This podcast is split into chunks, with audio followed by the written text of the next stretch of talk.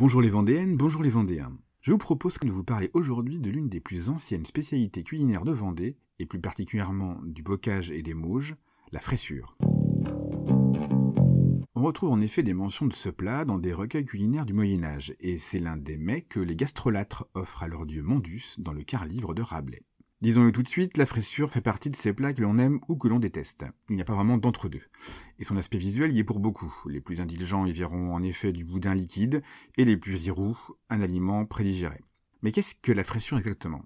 À l'origine, le terme désignait uniquement les abats. Tête, rate, cœur, poumon, foie, avant de donner son nom à une préparation culinaire plus élaborée. La fraissure se compose en effet de ces abats, mais également d'un bouillon de légumes, de quennes, de pain d'oignons, d'épices, le tout lié avec le sang du cochon. Autrefois, ce plat était préparé dans les fermes le jour de l'abattage annuel du porc de la maison, et était dégusté le jour même. La préparation traditionnelle donnait lieu à tout un cérémonial puisque la mixture devait mijoter plus de 15 heures et être brassée en permanence dans un grand chaudron placé sur la cheminée. Membres de la famille et amis se relayaient pour touiller avec le bâton de fraissure. Aucune cuillère n'étant assez grande, il s'agissait souvent d'une grande barre de fer plate appelée baratouée dans certains endroits. Il existait même des chansons dédiées à l'événement pour accompagner le brassage.